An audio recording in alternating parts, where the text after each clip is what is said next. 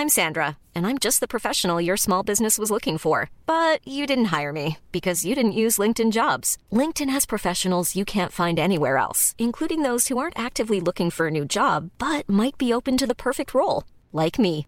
In a given month, over 70% of LinkedIn users don't visit other leading job sites. So if you're not looking on LinkedIn, you'll miss out on great candidates like Sandra. Start hiring professionals like a professional. Post your free job on linkedin.com/people today.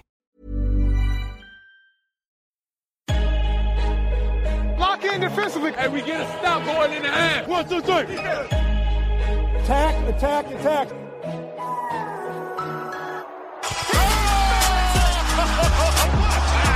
And a chase down block. He erased it.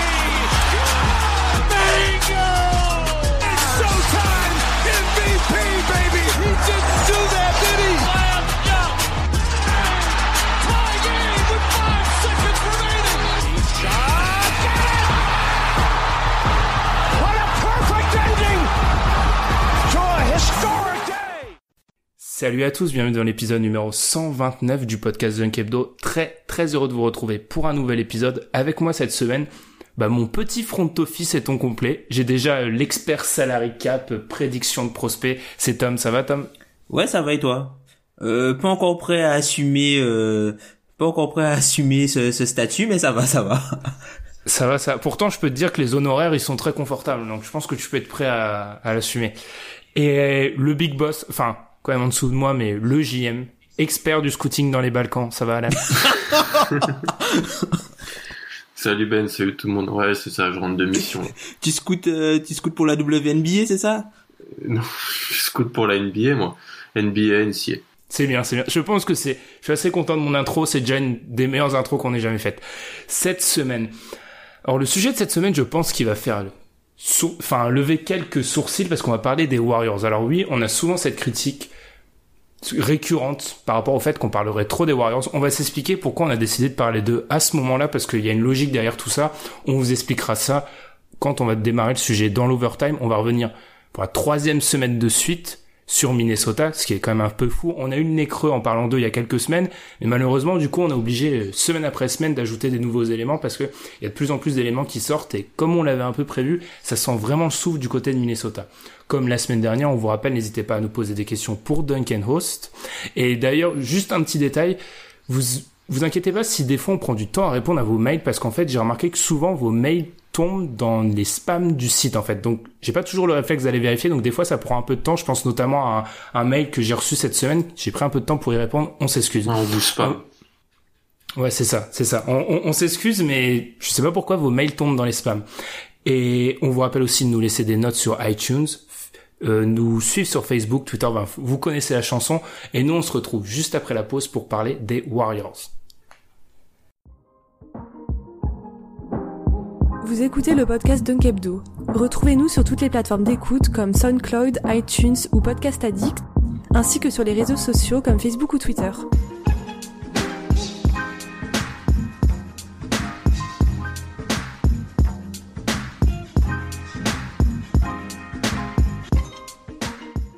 Avant de débuter, Tom, Alan, je pense qu'il est important d'expliquer ce choix. Donc, comme je l'ai dit dans l'intro, on dit, on nous dit souvent qu'on parle beaucoup, beaucoup des Warriors et on nous impute aussi un biais très, très favorable envers les Warriors. Alors, comment vous dire déjà, c'est moyennement vrai, je pense. Peut-être qu'on peut m'accuser, moi et Tom, de cela, mais pour parler souvent avec Alan et Pierre, c'est pas vraiment le cas. mais je pense qu'il est important d'expliquer pourquoi on a décidé d'en parler maintenant. C'est qu'on s'est un, on s'est un peu tous dit ça en, en préparant le sujet, c'est que les Warriors, maintenant on est leur- dans leur cinquième saison de domination, c'est pas une équipe, Tom, qu'on va vraiment observer avant quoi Mi-mai. C'est pas vraiment une équipe qui va être sous le, sous le feu des radars. Ben, Sous le feu des projecteurs, pardon. Ouais, c'est ça. Ben, enfin, moi euh, personnellement, je vais les regarder un petit peu. Pour moi, ce sera pas euh, une League Pass team euh, entre guillemets, puisque je sais déjà euh, ce que je, je vais voir avec eux en fait. C'est juste bon. Enfin, c'est une équipe où, enfin, je, je vais regarder les highlights, mais je pense pas que je vais m'asseoir pour regarder euh, des matchs, puisque ils sont forts. On sait qu'ils sont forts. C'est juste que on sait aussi qu'ils vont pas forcément euh, jouer à fond tout de suite quoi. Donc euh, ça va être intéressant de suivre euh, l'intégration de Demarcus Cousins, mais après euh, pff, je vais les regarder euh, vers voilà mai, mai jusqu'au playoff. Ouais, c'est ça. Alan, je vais te laisser répondre à la même question en ajoutant peut-être une dimension. C'est que est-ce qu'on peut s'attendre, Tom a parlé de ça un peu la saison dernière où les Warriors ont géré, ils ont même pas atteint les 60 victoires alors qu'on sait que c'est un effectif qui les a normalement sans grand souci, même s'il y a eu la blessure de Stephen Curry. Mais est-ce qu'Alan, on peut s'attendre à voir des Warriors à nouveau gérer totalement la saison régulière comme ils l'ont fait la saison dernière? Ouais, c'est ce genre de saison qu'ils vont nous offrir, je pense. Mise en train, euh, voilà, un vrai diesel. Ça sert pas à grand chose de les regarder parce que euh, tout le monde, si tu veux tirer des conclusions, les gens disent ah mais c'est que la saison régulière. Quand ils perdent un peu, ah mais c'est la saison régulière. Donc en vrai, il y a rien à tirer parce qu'on sait que quand la cloche des playoffs va sonner, l'effectif va se mettre en place et que s'il n'y a pas de blessure, au bout, le système NBA fait de séries en termes de cette match fait que c'est souvent la meilleure équipe qui gagne, sauf exception, et que là c'est les Warriors qui apparaissent au-dessus de la mêlée, donc ça sert pas à grand chose de les suivre avant les playoffs, parce que comme euh, vous l'avez très bien dit. Ouais, c'est pour ça qu'on a vraiment décidé de parler eux d'eux maintenant. Et comme tu l'as dit, mis à part euh, grosse blessure, on sait pas euh, vrai problème, c'est une équipe sur laquelle on va pas se pencher avant avant mi-mai. Enfin moi je, je, vois un peu ça comme ça. Bien sûr on va parler d'eux quand les playoffs vont approcher, mais vraiment il y a y a cette date de mi-mai. J'écoutais le podcast de Nate Duncan avec Ethan Strauss qui suit les les Warriors et qui disait un truc pour moi très frappant. Il expliquait que les Warriors ils veulent des joueurs capables de jouer 16 matchs et pas des joueurs capables d'en jouer 82 en fait. L'idée des 16 matchs c'est les playoffs en fait. Donc il y a vraiment cette idée de qui est différente des autres équipes de la ligue de vraiment jouer pour les playoffs. Je vous relance par rapport à ça. Est-ce que c'est pas un peu triste? Si on sort deux minutes, c'est pas un peu triste de se dire qu'une équipe historique comme ça, même nous, des observateurs, je vais pas dire, euh, on observe vraiment l'NBA de très près, on commence, il y a un phénomène de lassitude? Bah c'est un peu normal. Enfin quand tu, ça fait quoi? Ça fait cinq ans qu'ils sont euh, au plus haut, quoi. Ils sont au plus haut depuis quand? Quoi 2012, 2013, je crois. Premier titre en 2014. Donc euh, ils ont commencé, ils ont commencé à non mais ils ont commencé à monter en 2012-2013. Ils ont commencé à monter en pression. Et puis euh, après, enfin t'as eu Curie. Igodala, il est arrivé en quoi En 2000 2013, 2014. 2014, 2013, 2013, 2014. Enfin, faudrait, faudrait revérifier. Enfin, de, de, depuis l'arrivée d'Igodala, en fait. Et c'est une équipe qui joue énormément de matchs, quoi. Si tu regardes bien, ils jouent presque 100 matchs par saison depuis, euh, allez, 3, 4 ans. Donc, euh, voilà. Les joueurs euh, étaient dans leur prime.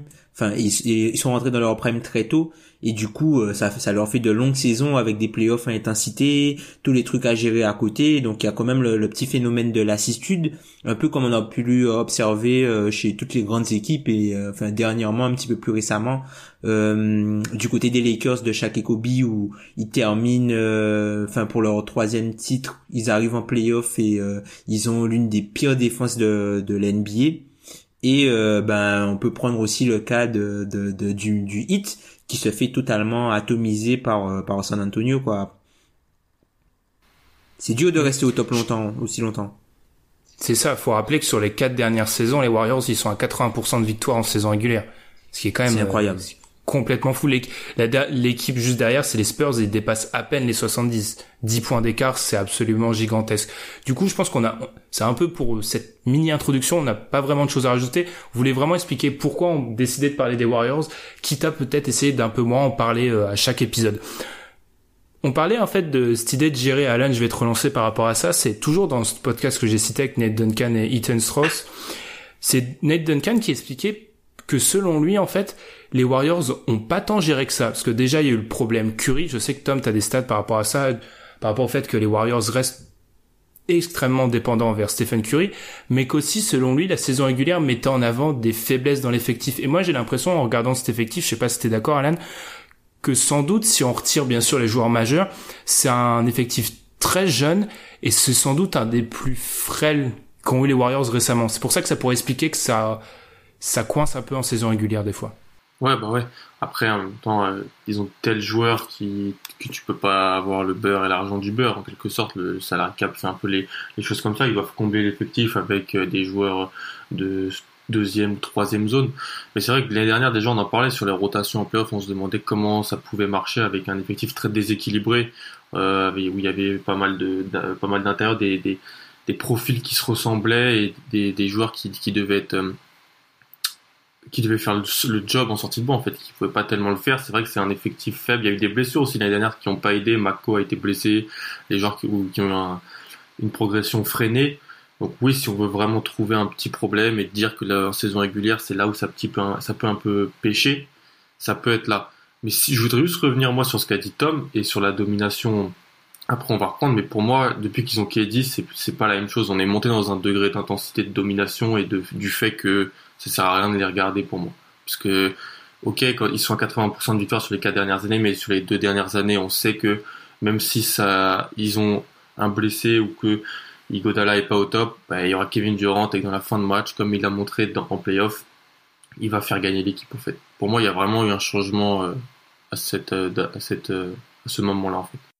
Mais est-ce que ça, c'est pas, on va pas s'étendre sur ça, mais est-ce que c'est pas, j'aimerais bien avoir votre avis, c'est pas non plus lié au, pour moi, il n'y aurait pas eu Kevin Durant, il y aurait eu aussi ce phénomène de lassitude au bout d'un moment quand une grosse équipe domine pendant autant de temps, la lassitude, elle se crée automatiquement. Ce qui a été exceptionnel dans le cas des Warriors, c'est qu'en fait, ils sont champions et l'année d'après, ils font la saison à 73 victoires. Ce qui est en fait, t'as l'impression que pendant genre deux ans, en fait, ils étaient en une de l'actualité parce qu'il y a eu un run incroyable en fait. Parce que mm. d'habitude, il n'y a pas ça en fait. Quand le champion, il... enfin, on a tendance à dire qu'il a une espèce de gueule de bois. Le champion là, ils ont pas eu ça les Warriors. Donc ok, Kevin Durant a peut-être rendu ça encore moins marrant sur la saison régulière, mais ce phénomène-là, même si Kevin Durant ne serait pas arrivé, si les Warriors auraient continué à gagner, il se serait installé, je pense. Je pense, je pense pas qu'ils auraient été si forts qu'ils auraient aussi, autant continué à gagner, puisque en gros, Kevin Durant, tu l'aurais remplacé par Harrison Barnes, Harrison Barnes au max, et je pense pas que l'histoire aurait été la même. Ah oui, mais moi je te parle dans le scénario où il continue à gagner en fait. Ah, S'il continue à gagner, la lassitude elle se crée forcément. Oui, elle va se créer aussi, mais en fait là ça a été un coup de massue et je suis pas sûr que, comme le dit Tom avec Harrison Barnes, ils auraient eu beaucoup plus de problèmes à gagner les, les deux titres, je pense.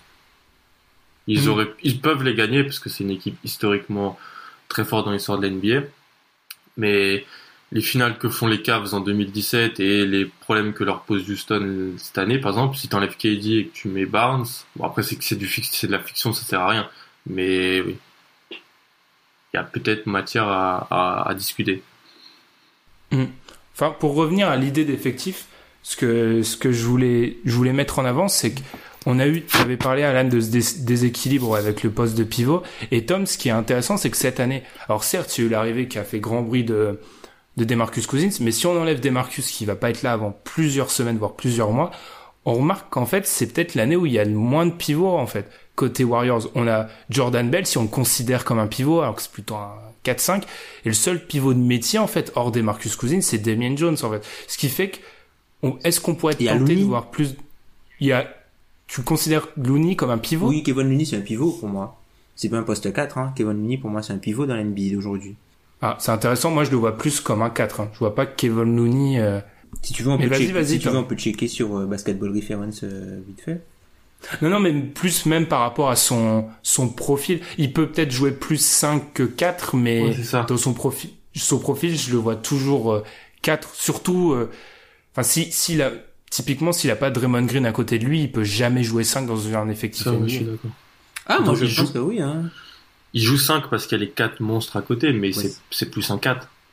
C'est un 4 de formation, mais enfin c'est un 4 de formation, mais enfin il est 4 puisque bon en, en, NCAA il jouait euh, il jouait 4 avec euh, Thomas Thomas Welsh pardon en pivot, mais euh, grand joueur. ouais, grand joueur par la taille surtout Thomas Welsh, mais euh, qui a surtout aussi le nom d'un plat du Nord que je vous invite à goûter. Mais non plus sérieusement Enfin, pour moi, c'est c'est plus un pivot qu'Evan Looney et je pense que les Warriors, euh, enfin, certes, t'as plus euh, Javal Magui, t'as plus euh, David West, mais ils ont, enfin, ouais, comme t'as dit, ils ont, pour moi, ils sont armés hein, quand même en, en, termes de pivot et je pense qu'ils veulent réduire aussi le nombre de minutes que joue Draymond Green. Comment comment vous imaginez la rotation du coup? Est-ce qu'on va avoir plus Parce qu'on on voit bien que la, la gestion de Jordan Bell par Steve Kerr, je la trouve bizarre très étrange en fait parce que genre si on prend par exemple l'année dernière Jordan Ben fait un début de saison fantastique et alors certes il a des petits problèmes de blessure mais il tombe dans la rotation il y a des des périodes où on le voit plus en fait alors que sur le terrain il montre des, des très belles choses en fait donc comment ça va s'équilibrer en fait? Par exemple ouverture de la saison qui est titulaire au poste de pivot? Looney. Moi, je pense qu'Evan Looney, euh, il aura la Keith Bogans, comme euh, le dit euh, si bien Ned Duncan et la Daniel Leroux. C'est-à-dire qu'il va commencer, il va commencer les matchs et puis après quand il y aura la rotation, je pense que Looney va, je pense que quand même Jordan Bell va jouer plus de minutes que lui en attendant le, retour de Cousins. Je vois pas Damien Jones fouler le parquet sauf en cas de blessure. Et ouais, je pense que ça va plutôt s'articuler comme ça avec énormément de minutes de Jordan Bell au poste de pivot euh, avec euh, Draymond Green en 4, Draymond Green un peu en pivot et Kevin Looney qui va jouer euh, le reste des minutes par-ci par-là quoi en attendant le retour de le retour de, de Cousins qui Cousins pour moi va plus prendre le poste qu'occupait euh, David West. C'est plus comme ça que je vois Cousins en fait dans cette équipe là. Je le vois pas comme mm. un starter Certes, il a le calibre d'un starter, mais je le vois pas jouer énormément de, minutes avec euh, les quatre monstres. Je le vois plus jouer euh, beaucoup avec les autres les autres joueurs euh, du 5 pour générer de l'attaque. Enfin, les autres joueurs du banc pour générer de l'attaque, par exemple. Donc même si on est encore très loin de son retour, tu imaginerais plutôt, on va quand même le mettre titulaire parce que c'est une histoire d'ego, mais très vite, on pourrait, euh, quand le, fameux 5 des remplaçants rentre avec les Livingstone, les Godala, c'est à ce moment-là, tu penses qu'on pourrait mettre des Marcus Cousins Exactement. pour le faire dominer? Exactement. Enfin, moi, c'est, c'est comme ça que je vois, je vois le truc. Après, je peux me tromper. Hein. Non, parce que je, sais pas ce que t'en penses, Alan, mais ça pourrait être logique parce que t'es jamais assez, t'es jamais assez armé, mais il y a au bout d'un moment, il y a qu'un seul ballon. Quand t'as Curry, Durant, euh, Thompson et Cousins sur le terrain, c'est peut-être un peu contre-productif au bout d'un moment. Ouais. Oui, dans la vraie vie, c'est contre-productif. Je pense que Thompson pourrait être dans ce, genre de line-up aussi, euh, aux côtés de, Livingstone, de Diggy, comme, comme l'a dit, Tom, peut-être, peut à voir.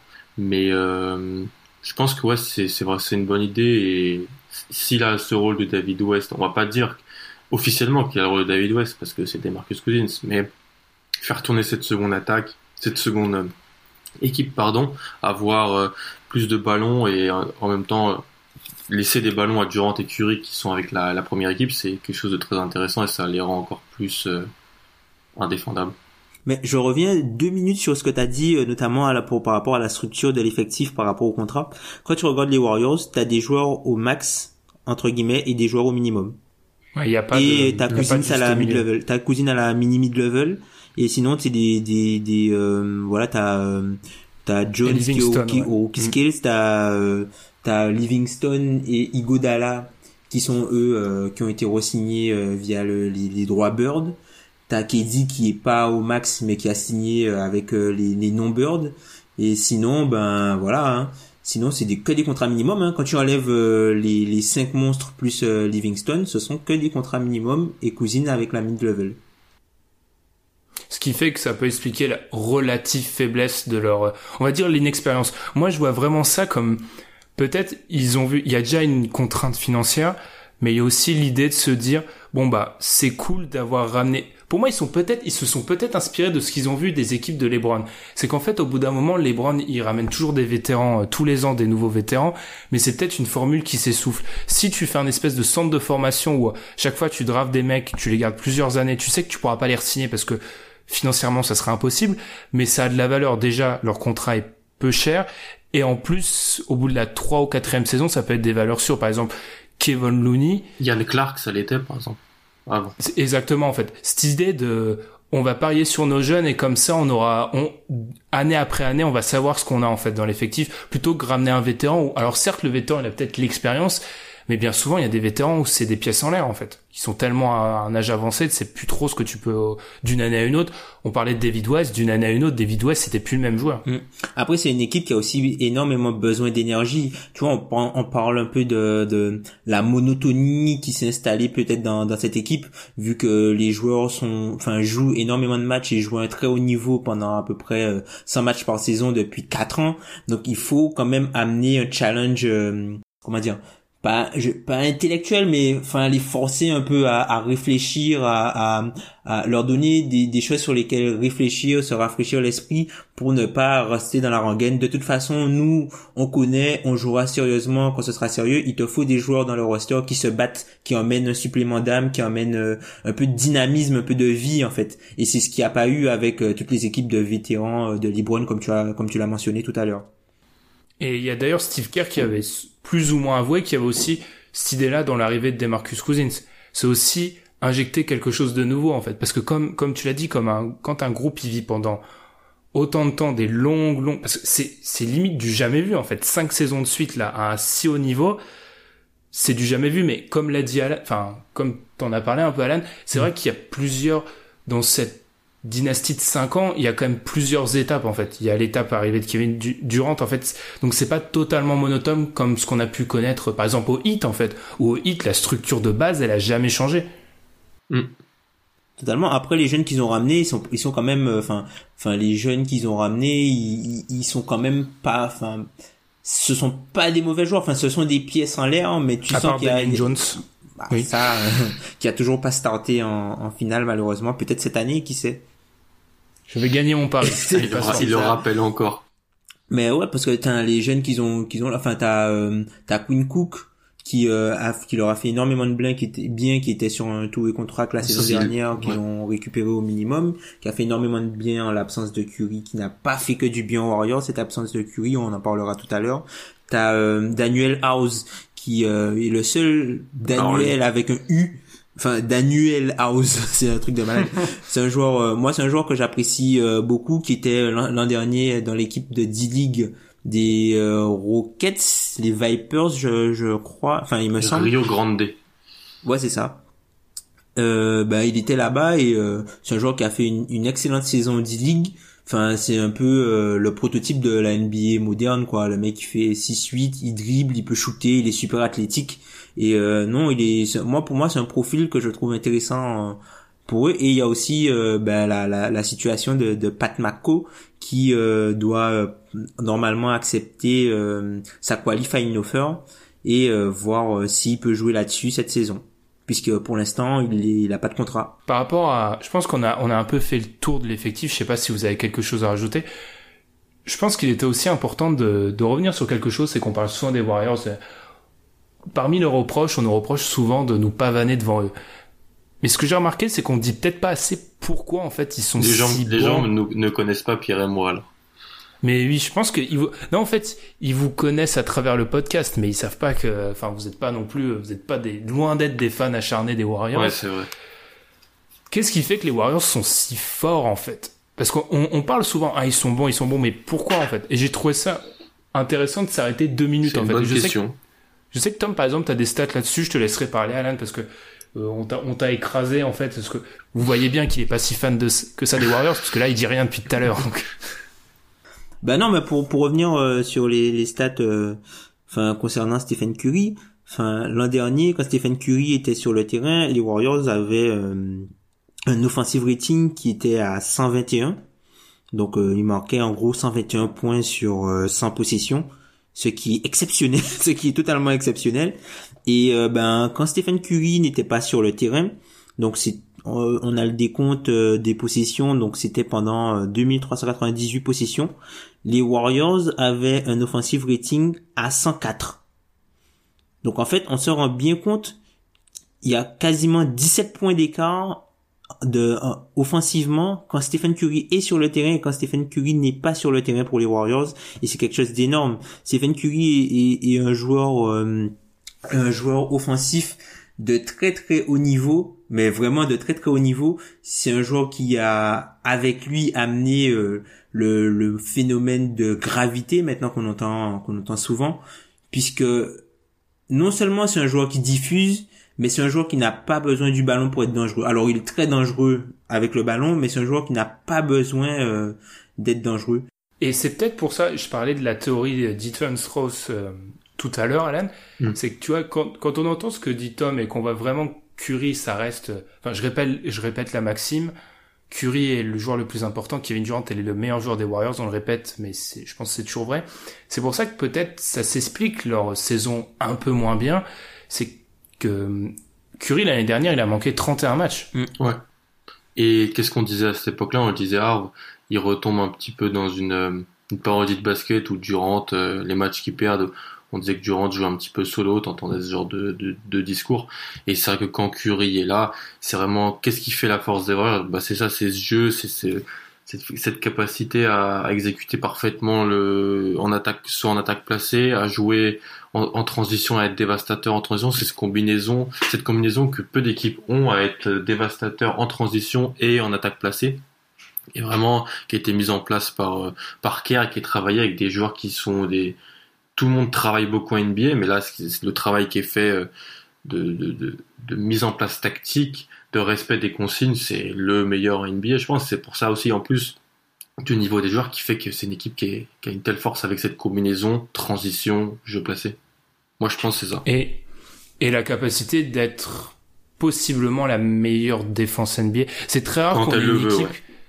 qui peut être meilleure défense et meilleure attaque de NBA, en fait qui l'est peut-être pas sur le papier, mais qui peut l'être. Sur, sur des séquences prolongées quand il le faut, dans des matchs clés, ça, tu vois, c'est, on, on, le voit en fait quand il, quand il verrouille.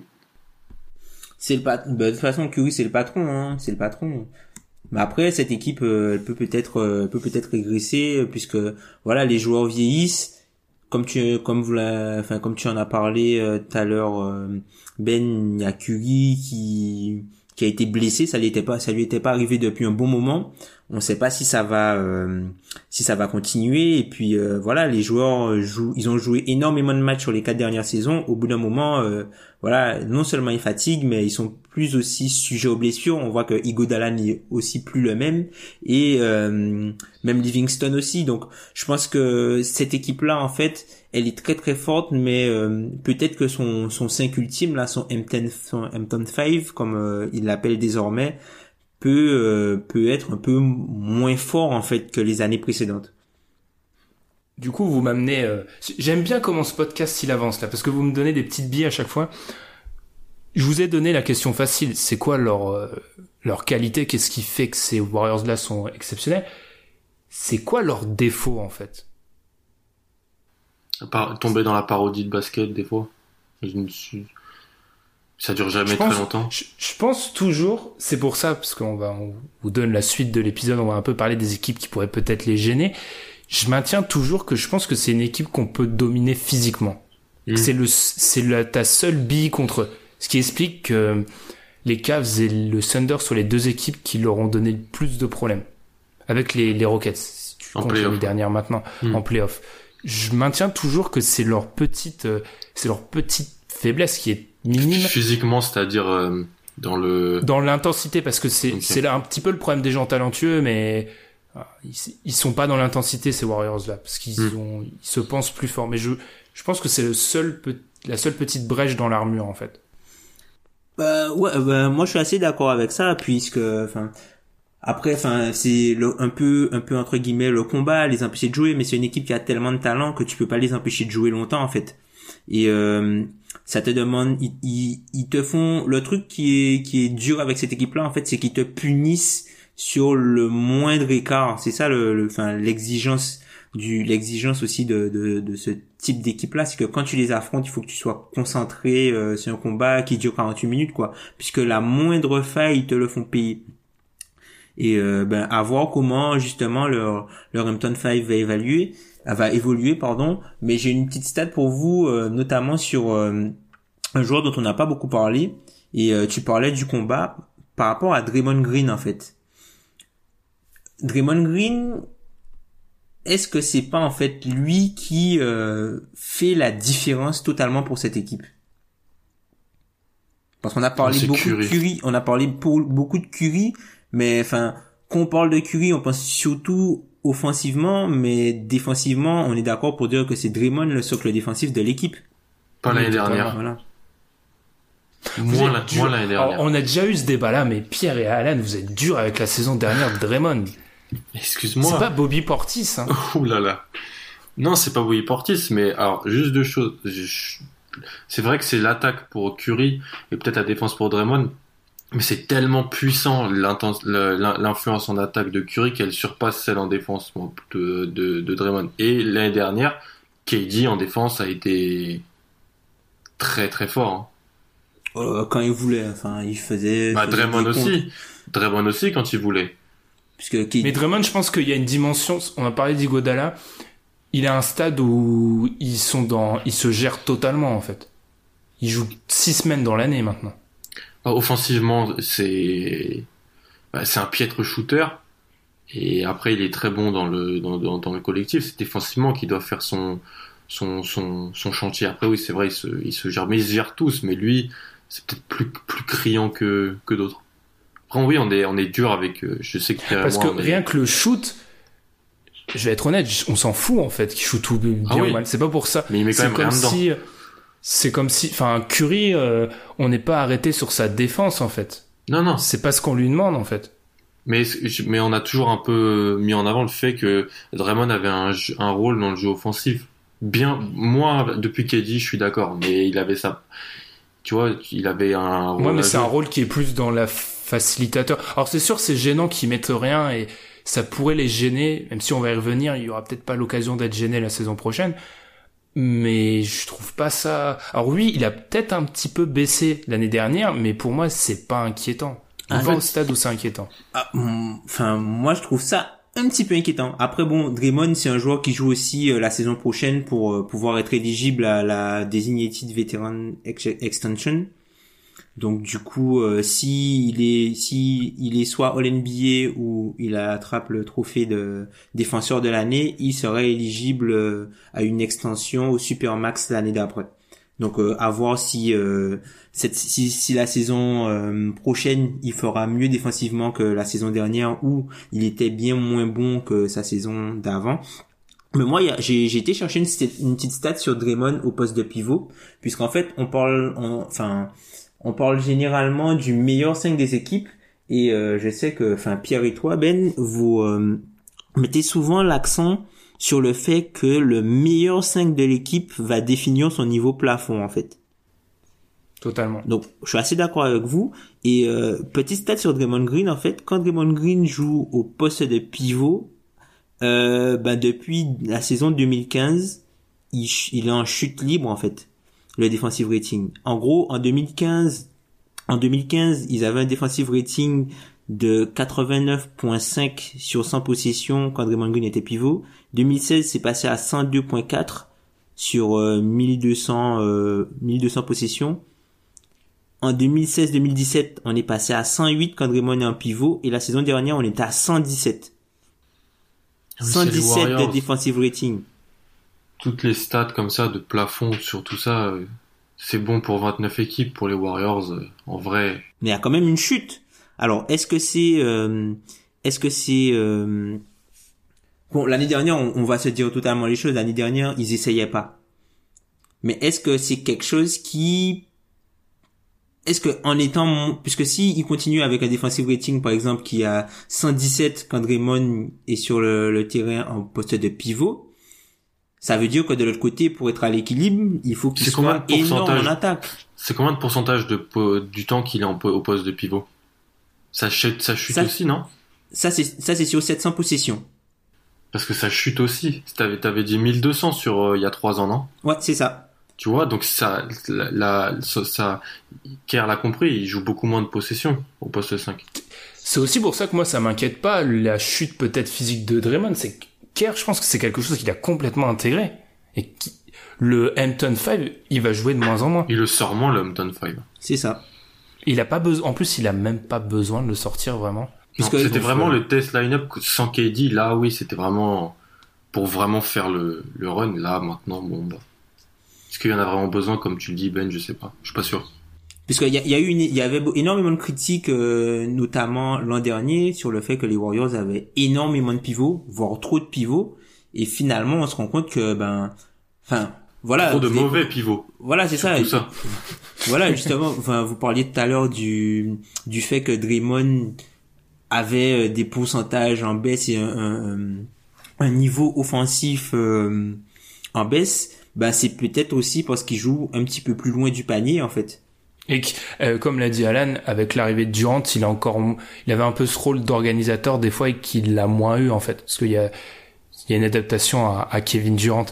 On va peut-être continuer d'avancer, parce qu'on a aussi un overtime derrière et où les Timberwolves continuent à faire l'actualité.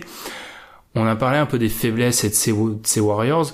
Est-ce qu'on n'est pas, je vous pose la question et je pense qu'on va tous tomber d'accord, est-ce qu'on n'est pas peut-être dans l'année où, comme tu l'as dit Tom, peut-être ils vieillissent tous, c'est peut-être l'année où ils sont le moins forts depuis l'arrivée de Kevin Durant, et pourtant c'est peut-être l'année où on va, il y aura le moins de suspense parce que c'est l'année où le reste de la NBA est, est le moins fort aussi, tout simplement. Il n'y a pas, Attention, il y a les pas l'équivalent.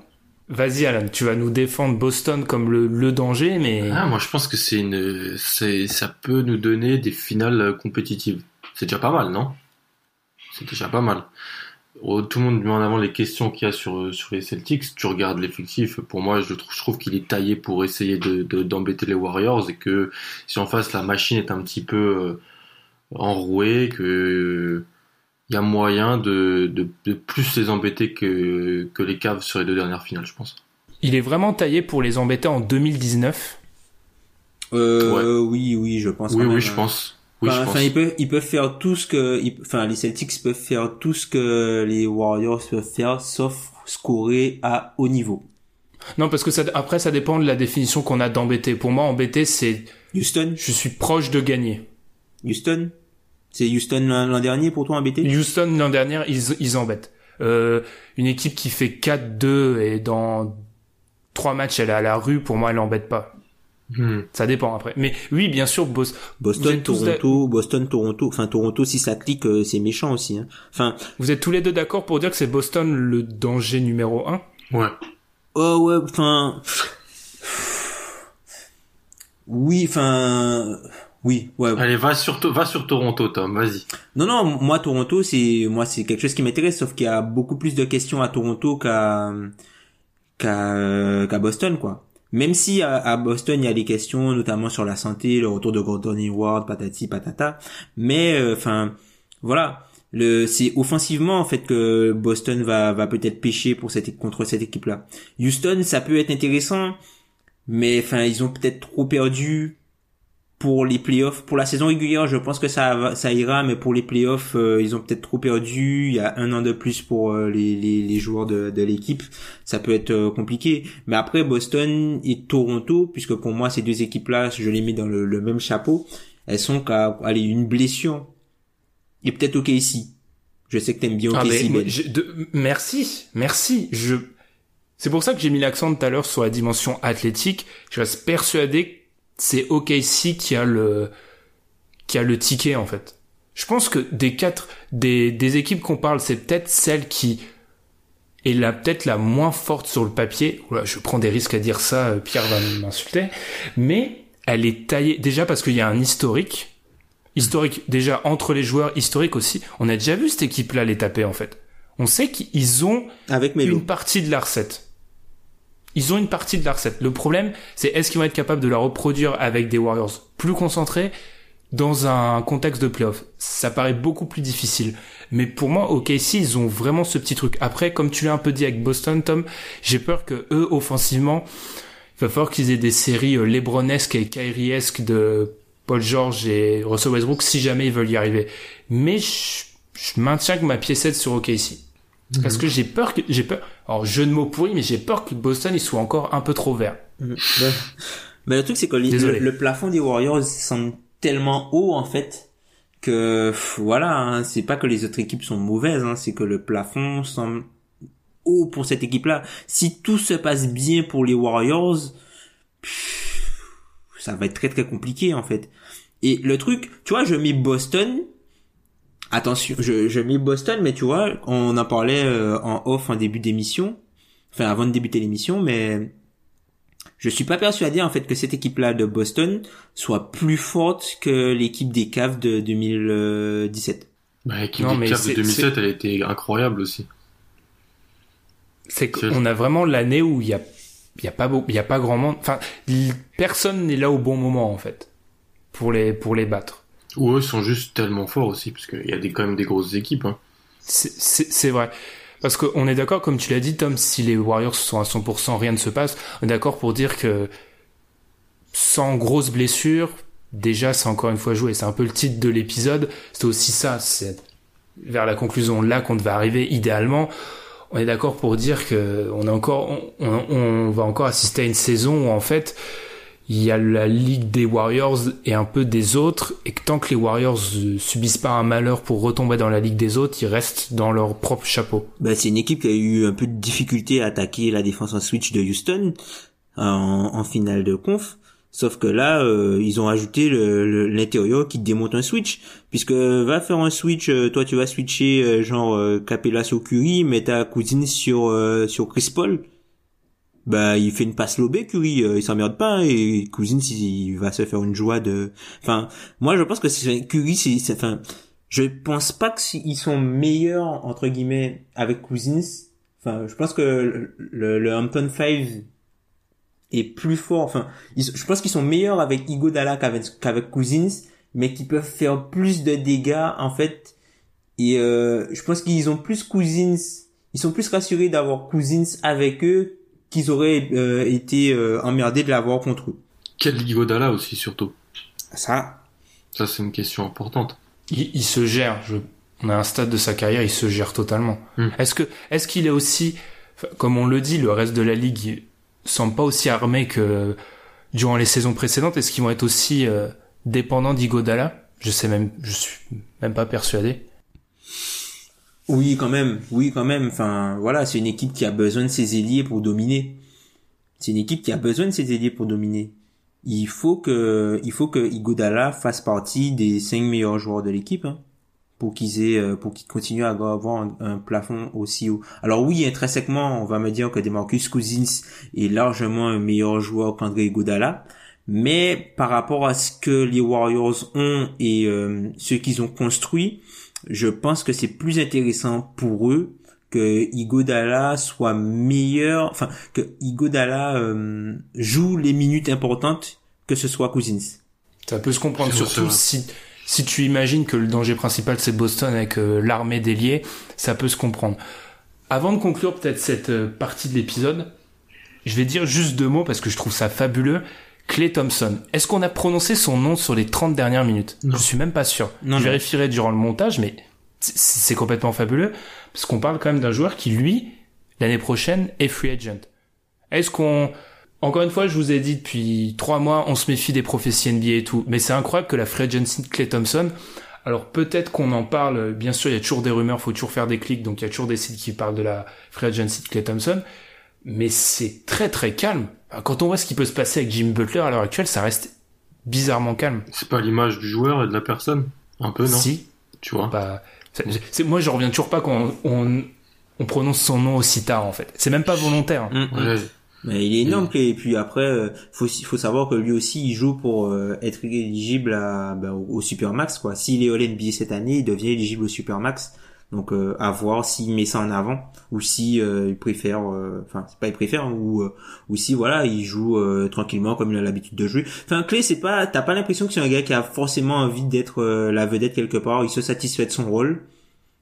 Et c'est tant mieux pour lui, quoi. Dernière question, Tom, t'en as juste un petit peu parlé en quelques mots. Est-ce qu'on croit vraiment euh, qu'un joueur comme Clay ou un Draymond vont se mettre au diapason durant la saison régulière pour espérer être éligible à la DVPE ou est-ce qu'ils sont là c'est vraiment de la la prédiction mais où est-ce qu'ils sont vraiment à un stade où on est vraiment dans l'idée de s'inscrire dans une dynastie et le destin personnel certes il, rentre en compte mais il n'est pas au stade de se donner euh, dans une saison régulière quitte à quitte à un peu être euh, à accuser le coup durant les playoffs. Alors Clé, ça va être plus compliqué puisque lui, il faudrait qu'il soit euh, élu. Euh, enfin voilà, il faudrait qu'il soit soit MVP ou être dans une All NBA team. Et vu le, enfin le All NBA team, il a pas fait, il a pas fait la, saison dernière et je crois qu'il a pas fait l'année d'avant non plus. Donc ça va être compliqué pour lui. Par contre, euh, Draymond Green, lui, il peut tout à fait être élu DPO, euh, enfin défenseur de l'année euh, la saison prochaine et être en liste pour le Supermax avec ça. Quoi. Il a pas, il a pas l'obligation d'être dans une NBA team. Enfin, il a les deux options. Enfin, il a, il a, lui, il a les deux options. Clé, ça va être plus difficile Mais lui, il peut. Mais est-ce que ça va, est-ce que ça va rentrer dans leur réflexion durant la saison régulière? Je sais pas. Je, je, je pense pas. Mais à voir. On Après, parle, certains on parle diront... de près de, de plus de, de 50 millions, hein, peut-être la différence. Hein. Oui, oui, mais certains diront aussi peut-être après que si on si on pense déjà à l'aspect financier en plus, ce qu'on a dit avant, qu'on n'a pas l'impression qu'il y ait une équipe taillée cette année pour les prendre, peut-être qu'un joueur peut se dire euh, ah bah oui, mais de toute façon, je peux plus me donner en saison régulière, me mettre en avant. Financièrement, c'est dans mon intérêt et de toute façon, collectivement, derrière, on sera toujours ouais, on sera toujours euh, large. Ça peut être aussi un calcul. À voir. Je pense que là-dessus, on va conclure. Et on a, on a été long, mais sachant qu'on n'a même pas parlé d'un sujet je- que je vais remettre sur le, le tapis, même si on avait promis de pas parler des Warriors, c'est ensuite c'est la free agency de Kevin Durant, parce que ça sera mon... Après LeBron to OKC, saison 2017-2018, Nouvel cette hashtag. année, la... nouvel hashtag, ça sera KD out. Oula. Oula. Et Oula. sera-t-il le seul à être out? Je pense. Mais ça, on aura, on aura encore quelques... Les on a articles plusieurs mois pour, euh, vont, vont flamber. fulminer. out. Après, pourquoi pas, hein, t'imagines s'il il gagne son troisième titre, il est trois, et il est MVP des finales, ça lui fait trois titres, trois MVP des finales, euh, en trois ans. en trois ans, euh, il va faire son équipe après, euh, tranquille. Surtout que si, euh, deux, trois mots, surtout que si un des grands arguments qu'on met en avant pour expliquer qu'il partira jamais, ces, ces investissements qui sont réels hein, dans la Silicon Valley, si tu joues aux Lakers, ça t'empêche en rien de, de continuer à mener Ah, tes tu investissements dans la tu, Silicon t'as Valley. t'as mentionné un nom là.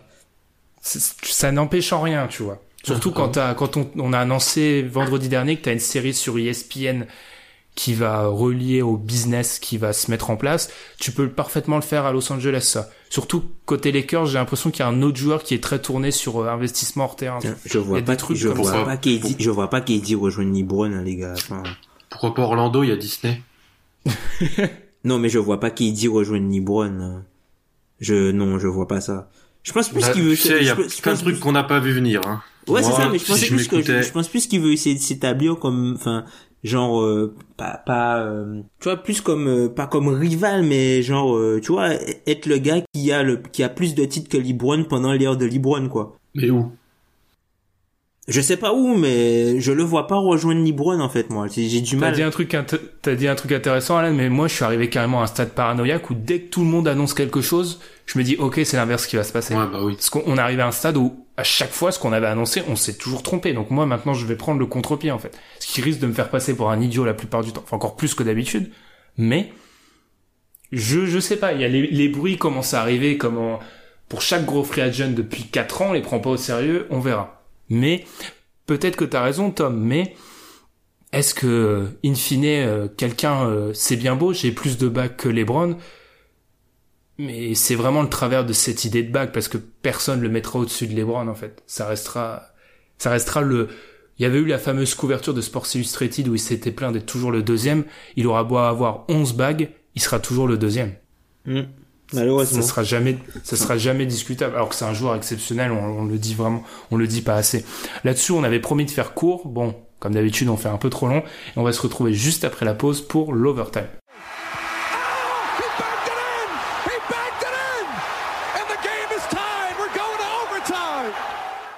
Alors il y a trois semaines, quand on avait fait le sujet Minnesota, on s'était dit, on parle pas trop de Minnesota. Là, ça va faire trois semaines de suite qu'on parle d'eux. On va essayer de pas en parler la semaine prochaine, mais coup de tonnerre qui quand même. On a réintroduit les loups dans les forêts. Depuis, on parle que de ça. Oui, mais justement, comme, géographie. comme dans la réalité, ça pose un petit peu problème parce que Oui, oui, ça pose problème. parce qu'on se rend compte que Jimmy Butler a fait officiellement Maydément, c'est c'est tout un tout un pataquès, une demande de trade où il a demandé expressément trois équipes, les Knicks, les Nets et les Clippers. Demandez les Knicks, putain. Qu'est-ce qu'on qu'est-ce qu'on en fait? Parce que là, clairement, le média day, euh, la, la rentrée euh, presse médiatique des Timberwolves, c'est la semaine prochaine. Il a déjà été excusé, Jimmy Butler. C'est Là, lundi. ça semble, C'est lundi. Ça Il semble. aurait demandé, il aurait demandé à être tradé avant le Media Day. En fait, vous, vous, votre objectif, c'est de pas de me faire finir une phrase. En fait, c'est ça l'objectif de cette overtime. Jimmy Butler, il est tradé là, c'est ça. On est d'accord. Ben, ça dépend. euh, Visiblement, Thibodeau ne veut pas. Donc, euh, Thibaudot veut faire un push. En gros, Thibaudot ne veut pas, de ce que j'ai compris euh, de ce qui est sorti euh, dernièrement par euh, Wojnarowski, Thibaudot ne voudrait pas transférer Jimmy Butler et du coup, lors de la réunion du board des gouverneurs, en gros avec les propriétaires des franchises, Taylor aurait dit carrément au mec que si ils veulent, s'ils veulent Jimmy Butler, de l'appeler c'est n'importe quoi. C'est j'ai jamais vu ça. c'est le GM, c'est le GM. Est-ce que est-ce qu'on c'est pas l'illustration totale que le la pièce maîtresse dans le dysfonctionnement, c'est bien Thibodeau. Oui, tu on, t'avait pas mal tapé dessus il y a deux semaines. Euh, j'avais été pas mal convaincu parce que tu m'avais dit. Et c'est vrai que Thibodeau pose problème, mais la personnalité de Jimmy Butler me fascine. je l'avais déjà dit il y a deux semaines. Euh, dans le fait que peut-être il envisageait un autre plan de carrière que ce qu'était aujourd'hui celui des superstars, des stars.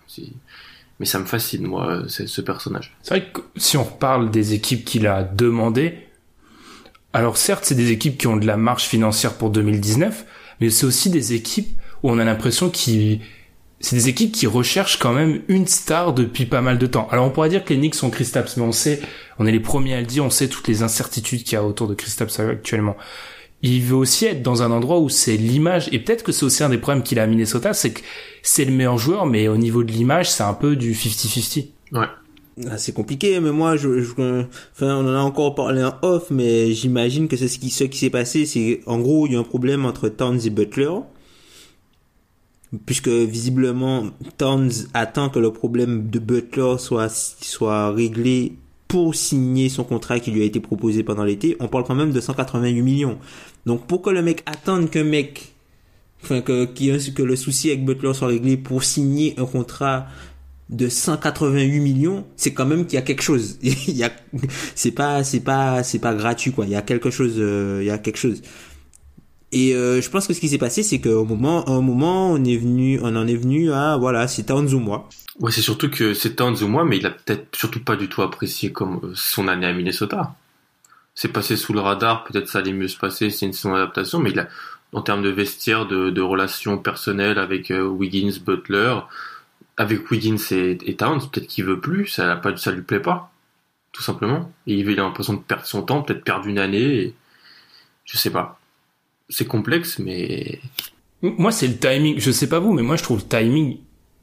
Il y a rien qui a pu changer cet été. Alors si J'adore ça parce que c'est croustillant. Mais si on rentre pas dans les considérations, euh, Jimmy, oh, Jimmy Butler a trompé euh, le bourreau des cœurs a, une relation avec la petite amie de Carl Anthony Towns. J'attends d'avoir plus d'éléments là-dessus.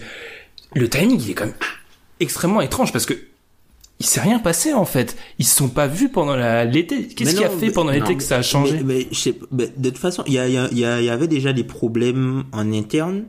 Il y avait déjà des problèmes en interne et euh, je vous renvoie à un podcast de, de Tim Bontemps avec euh, John Krasowski. Ouais. Oh il, est, courageux, Tom. Le, nom code Wi-Fi, on l'appelle. John Krasowski, justement, euh, où, euh, bon, en fait, il expliquait que depuis que l'équipe s'est fait éliminer en playoff, et jusqu'à ben jusqu'à la semaine dernière, jusqu'au début de la semaine dernière, ni Towns, ni Butler, ni euh, Wiggins n'étaient revenus à Minnesota. Donc tu vois, si, si t'as ce problème-là, au bout d'un moment, si comme vous l'avez dit, il y a un moment où une des deux ou les deux superstars ont dit c'est lui ou moi, pourquoi c'est seulement maintenant Enfin, ils ont espéré jusqu'au dernier moment pouvoir recoller les morceaux, c'est ça Peut-être, hein, parce que parce que ouais, je peux pas imaginer que... tu te dis pas à un moment euh, faut commencer à activer la machine à trade, de préférence pour Butler, parce que pour moi tu traites pas Towns, plutôt que de se dire on va essayer de coller les morceaux, ce qui a l'air d'être toujours la stratégie à l'heure actuelle, hein, parce qu'il y a quand même des bruits qui expliquent que Thibodeau il veut continuer à, à convaincre Butler. Mais c'est Thibodeau, c'est pour ça que que tu m'as dit c'était plus le problème, il est dans cette vision passéiste euh, de la NBA. Les joueurs ont le pouvoir aujourd'hui de plus en plus. À un moment, quand un joueur va avoir son retrouvé, il se dit je veux me trader, je veux, je veux qu'on me trade, c'est lui qui a le pouvoir. En fait, euh, c'est comme à toute proportionnalité, c'est un peu comme Kawhi et les Spurs en fait. C'est les, les- et c'était cette espèce d'argument que t'entends non la franchise est au-dessus, il faut essayer de faut respecter si ça va juste jouer ensemble. Non. Je trouve je suis d'accord avec toi que ça aurait dû se, déclencher bien avant si t'étais Minnesota pour euh, essayer d'avoir une intersaison où t'essaies de voir un petit peu comment ça se passe, essayer de récupérer les trucs et à- arriver dans une saison avec quelques certitudes parce que là si tu, gardes Butler, bah ça peut être potentiellement être Hiroshima dans le vestiaire. Et si tu l'en, tu tu l'échanges, tu repars sur quoi? Ah, La saison, elle est dans trois ça- semaines. Hein. Ça va être très très compliqué. Et puis c'est quelque chose qu'on avait peut-être pas vu venir, mais euh, il y avait peut-être des prémices déjà dans le jeu de Minnesota. Ouais. Et euh, Thomas Busrow de ESPN qui a sorti une stat, enfin moi je trouve ça euh, époustouflant, qu'en gros de novembre à avril, dans le clutch time, ils ont joué plus de 100 minutes ensemble et Jimmy Butler a fait une passe décisive de novembre à avril à Carl Anthony Towns. De novembre à avril. T'imagines, là, il y avait, en fait, il y a une déconnexion euh, autant au niveau des hommes que des joueurs. T'as l'impression vraiment ça, comme on en parlait Tom en off, ça match. Des fois, ça ça colle pas. C'est des êtres humains, ça peut pas coller. Et moi, c'est au niveau vraiment de la gestion du front office. C'est pour ça que je suis content d'avoir les membres de mon front office là. Je trouve que c'est une gestion complètement, euh, c'est de l'amateurisme. Moi, je trouve, je trouve que c'est de l'amateurisme. Si en juillet, tu sais qu'en gros, tu connais ce qui se passe dans le vestiaire, tu sais que tu pourras pas prolonger, prolonger Towns, pardon, sans euh, en gros régler le problème Butler. Butler qui va pas accepter la prolongation d'un point de vue contractuel. Il faut qu'il y en ait un des deux qui dégage. Oui, mais oui, oui, mais le truc c'est que Tom Thibodeau, euh, Tom Thibodeau, président des opérations basket, qui voit ça, il, c'est difficile pour lui de dire à Tom Thibodeau le coach qui euh, C'est ça, c'est la même qui- personne. de dire à Tom Exactement. Thibodeau le coach qui lui sait que si ça se passe mal sur le terrain, euh, sa tête est mise à prix et qu'il est qu'il n'est pas forcément en odeur de sainteté, de lui dire écoute, on va transférer ton meilleur joueur parce que ça marche pas. Mais c'est à ce niveau-là où on en, a- on en avait parlé, le proprio a une responsabilité selon moi. Et on a déjà appris que le proprio apparemment il voulait être impliqué dans le potentiel échange de Butler, enfin avoir un droit de regard. C'est aussi à lui au bout d'un moment. C'est pour moi en fait quand tu as un- cette double double casquette qui encore une fois on le répète tout le temps mais ne jamais faire ça, il faut que le proprio soit investi parce qu'autrement en fait concrètement tu laisses ta franchise à une seule personne. Tu laisses ta franchise à une seule personne si c'est ça. Et qui a des, qui, et avec deux casquettes qui ont parfois des intérêts inverses. Totalement, hein. ben, on a vu. Le Ouais. terrain, le tout de suite vs le futur, le terrain contre, par exemple, une flexibilité financière, c'est pas du tout les mêmes choses. Hein. C'est pas, du- ça peut aller dans des sens totalement inverses. Là, s'il veut garder Butler, c'est strictement du, c'est le coach qui parle. Puisque le coach, lui, il fait le maximum pour sauver sa tête. Comment un coach sauve sa tête, c'est un gagnant des matchs. Donc lui, il prend ch- match après match. Sauf que le président des, des opérations basket, lui, il doit avoir une vision à long terme et rendre sa franchise le plus... euh, Enfin, faire en sorte que la, va. la, la franchise ait le plus de succès possible pendant son règne, en fait. Ce- et ce sont deux visions. Tu peux pas avoir une vision court-termiste et une vision long-termiste euh, en même temps. Enfin, Ouais. En tout cas, euh, on va on va continuer à surveiller ça de près. Mais- moi, je trouve. Mais moi, je suis triste pour les, les, les gens du Minnesota, enfin pour la franchise de, enfin les fans de cette franchise-là, quoi. 14 ans qu'ils n'avaient pas fait les playoffs, qu'ils n'avaient pas eu, une, enfin, enfin, voilà quoi, des raisons d'espérer euh, peut-être euh, autre chose, puisque cette équipe-là, elle était très très forte l'an dernier. On oublie, Mais- mais- euh, on mais oublie ça, totalement. mais elle était super forte cette équipe-là l'an dernier. Et c'est qu'ils vont être euh, dans un scénario où ils auront tradé les trois des quatre meilleurs joueurs de leur euh, du au 21e siècle en fait. Mhm. Si Butler aura duré que un an s'il est tradé. Mais il le sera, il le sera, il le sera, il le sera. Tu peux pas, tu peux pas garder. Enfin, on voit que on, on, on voit que Jimmy Butler, tu peux, oh, Jimmy Butler, l'homme, tu peux pas aller contre sa volonté. Déjà que là, l'ambiance est délétère. hein. Alors, t'imagines, tu gardes Jimmy Butler là dans dans le roster, c'est pas possible. Après tout ce qui s'est passé là, tu peux pas garder Jimmy Butler dans le roster. Et le problème, c'est que, comme on l'avait mis en avant, cette fracture, elle existe parce que enfin le tem- tempérament de Butler qui je pense est totalement est extrême aussi dans on peut dire que dans un espèce de réflexe de vieux réac en gros ah oui euh, les Wiggins et Towns ils sont pas assez investis mais je pense que Butler dans son style c'est un peu extrême aussi mais le problème c'est que le reste de l'effectif c'est que des mecs euh, type Butler qu'il a ramené Thibodeau donc comment ça va se passer? Qui sont sous assistance respiratoire à chaque pas sur le terrain. Comment, comment ça se... Quand ils vont croiser Taj Gibson, quand ils vont croiser Lou Holden, qui sont faits dans le même moule, comment on peut me dire que la vie d'effectif, elle va être paisible? Puis c'est un, a- c'est des amis de Jimmy Butler en plus, qui ont passé du temps avec lui euh, dans une précédente équipe. Ils le connaissent depuis longtemps. Towns et tout ça, ils le connaissent depuis un Oui, il y an. a que Tig en fait qui lui aussi est un Si, peu si. piégé entre Tu guillemets. veux, c'est ça. Tu veux pas prendre parti, mais indirectement, ils vont prendre parti. et, des- Et même et, et Thibodeau même. On a l'impression qu'il y a des clans, en fait. Alors, on voit ça de très Ouais. loin, encore une fois. Là, on est un peu dans les... On joue aux chimistes, on est avec nos théories, mais... On a l'impression qu'il y a des... Ça investir totalement... On se moque souvent de celui des Wizards, mais je suis pas... en- Je suis en train de me dire que c'est... Il est pas aussi... euh, complètement explosé que celui des, des, vous, des vous avez dit Timberwolves. la semaine dernière que c'était un peu l'équivalent quoi. Parce qu'en plus, il y a, a pas, une de mes questions preview. parce que il y a même pas, tu, vous parlez, on en a parlé la semaine dernière, il y a même pas de liant en fait. C'est soit, euh, c'est soit ils sont encore en trotteuse, soit ils sont déjà, euh, ils ont déjà la carte vermeille en fait. T'as pas de, Non, c'est ça. il y a, Ouais, c'est vrai. il y a pas de liant. T'as un peu, tu l'as dit Tom, t'as un peu Jeff Teague au milieu, Et, mais et, et, euh, et Tyus ça, ouais. Jones quoi qui lui euh, voilà Hmm. bah par On lui rapport, fout d'Eric Rose dans les pattes. par rapport au, au trade en lui-même.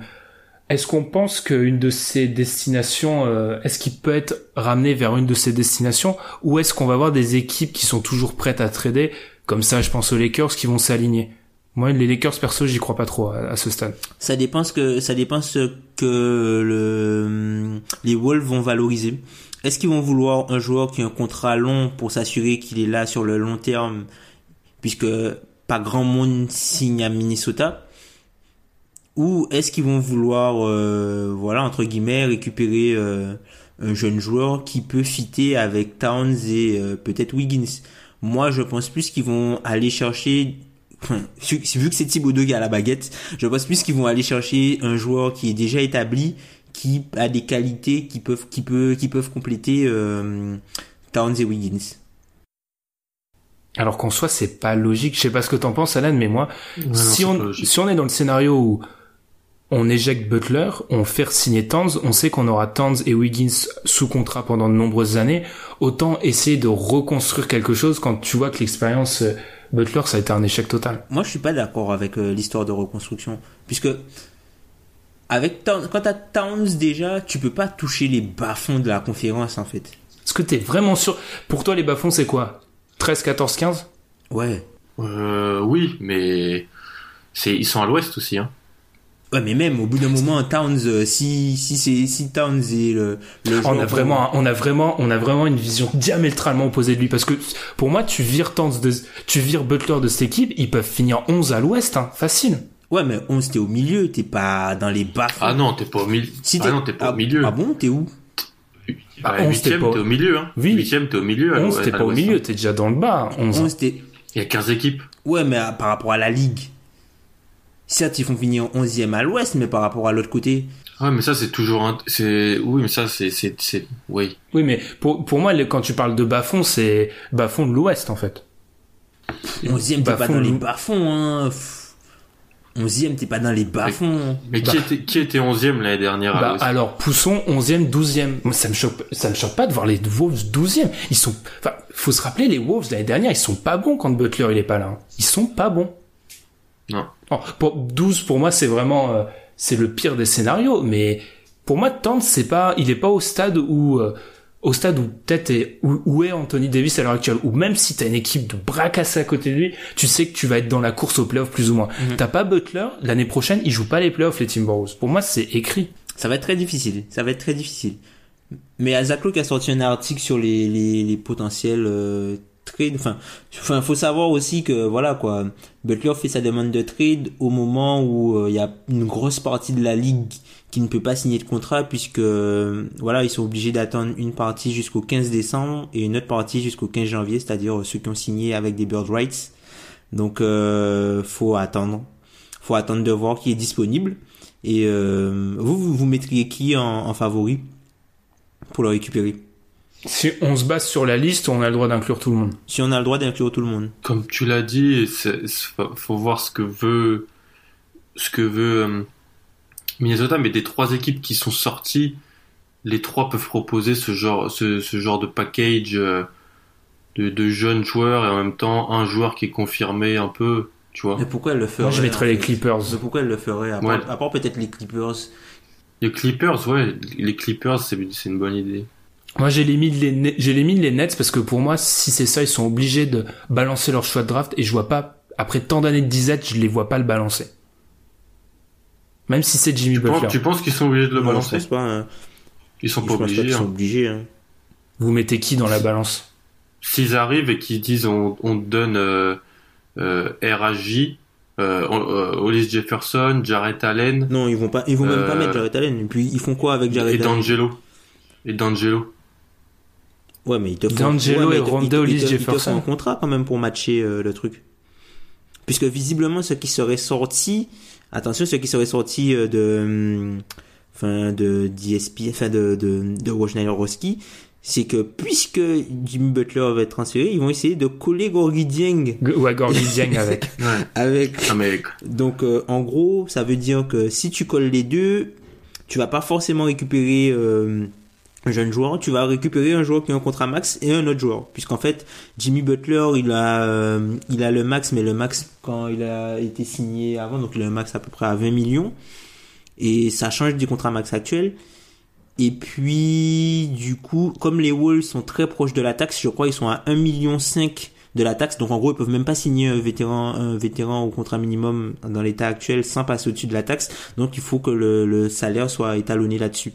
Donc je pense avec un truc avec un joueur euh, limite au max. Moi j'ai un dark horse, en dark, en, en dark horse, en cheval noir tiens, en cheval noir, en cheval noir j'aurais Charlotte qui proposerait euh, Batum et peut-être Cody Zeller contre euh, Butler et euh, contre Butler et, et. Tu veux, que- tu veux que les gens euh, tuent Thibodeau On sait qu'ils ont pas d'autre marge de manœuvre, mais si tu leur, tu, ils voient qu'ils échangent ça, mais c'est la fin du monde. Ouais, ça fait mal. Je suis, vous, vous connaissez mon amour pour Nicolas Batum, mais C'est, c'est, c'est pas possible. Mais le truc c'est que enfin Gorgui ils ont aucune marge de manœuvre ils, après. ils sont ça le ils sont. Moi, acculés. moi, j- moi, j'irais chercher autre chose, comme l'a dit Ben, aux Clippers, tu peux essayer d'aller chercher autre chose. Après, au Je sais Clipper, pas, le problème, Tobias Harris, euh, chez, euh, un, un des deux euh, top 10 picks là, et je sais pas. C'est mieux Tu- que d'aller récupérer penses que Zeller. les Clippers ils vont mettre ça dans la balance? Potentiellement, ouais. C'est Jerry West qui, qui est là et qui, je pense, que il y a peut-être des équipes qui vont, il y a, je pense qu'il y a encore des Même équipes qui Houston, vont tu peut-être vois. Houston peut mettre euh, genre qui Eric Gordon. émerger, ouais. Ils, ils mettent, ils foutent Eric Gordon, ils, tout- ils foutent Eric Gordon et je sais pas moi quelque chose pour essayer de récupérer Butler, ça peut passer. Hein. Mais s'il y a des équipes qui prennent encore le pari de se dire, on va faire une PG, on va essayer de convaincre le gars pour un an. Ouais.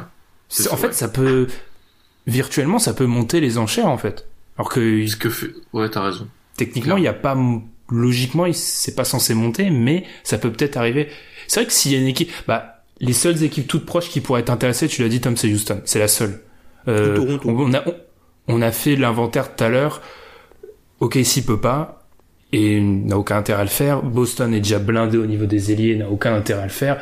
Toronto peut-être, mais t'as déjà eu l'arrivée d'un Kawhi. Est-ce que ça serait peut-être pas trop? C'est un peu bête de dire trop, mais est-ce que tu serais vraiment tenté de déséquil de renouveler totalement ton effectif? Je sais pas. Moi, moi, ça me fait saliver. Hein. euh, Butler, euh, Non, Butler. Kawhi, euh, moi ça me fait saliver Butler Kawhi. Hein.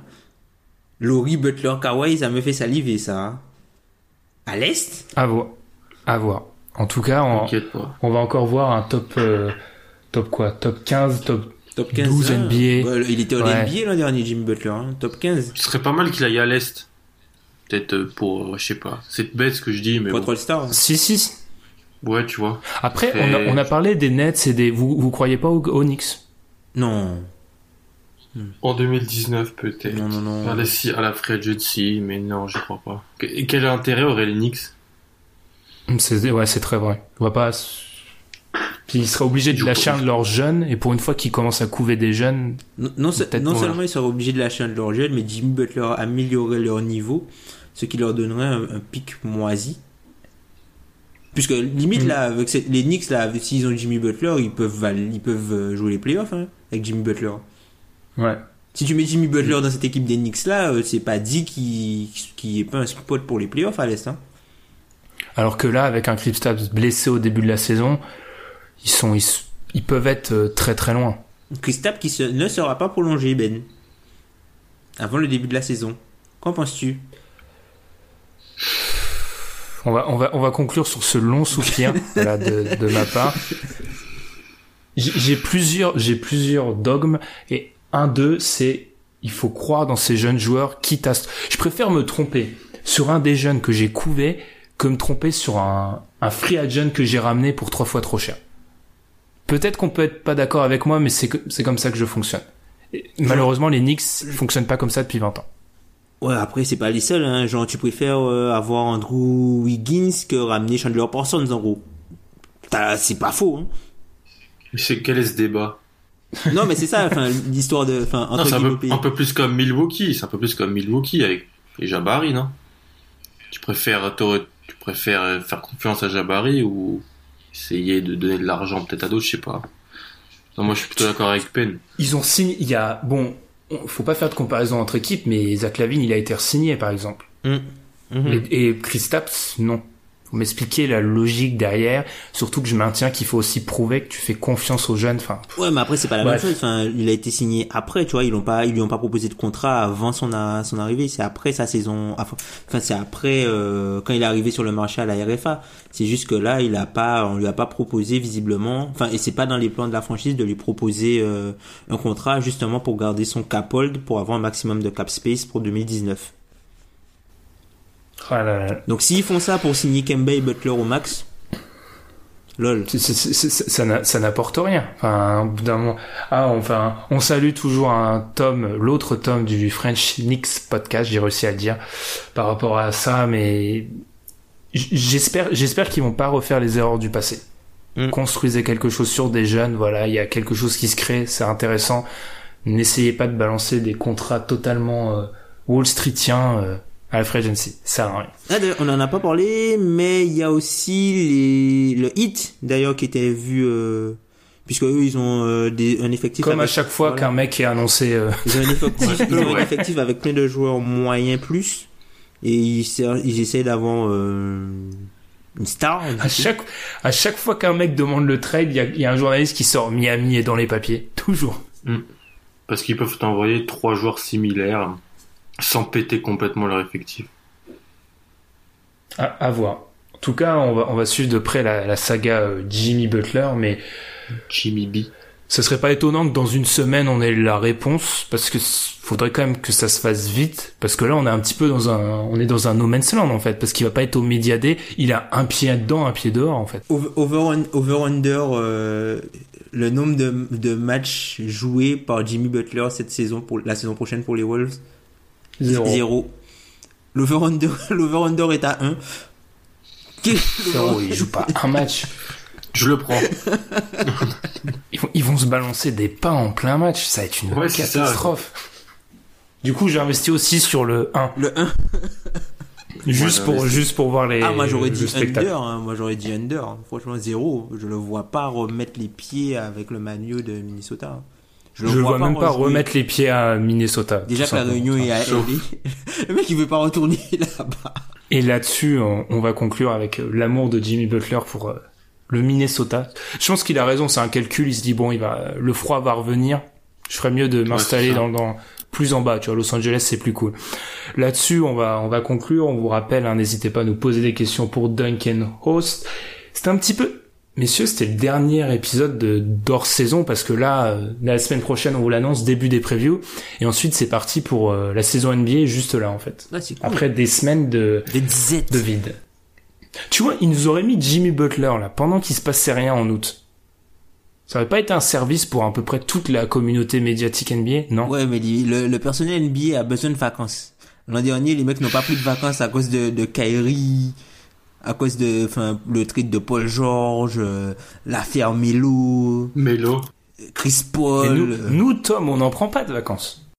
Et sur ce, nous, du coup, on vous, on vous invite toujours à, à réagir hein, si vous êtes plus ou moins d'accord avec, par exemple, le sujet Warriors. J'en suis sûr qu'il va faire parler. Je pense que des gens vont réagir sans l'avoir écouté en se disant, oh, il parle encore des Warriors. Oh non. Vous Oh. inquiétez pas, normalement, c'est fini pour plusieurs mois. Et bah, du coup, nous, on vous souhaite une bonne semaine et salut à tous. Salut. Salut.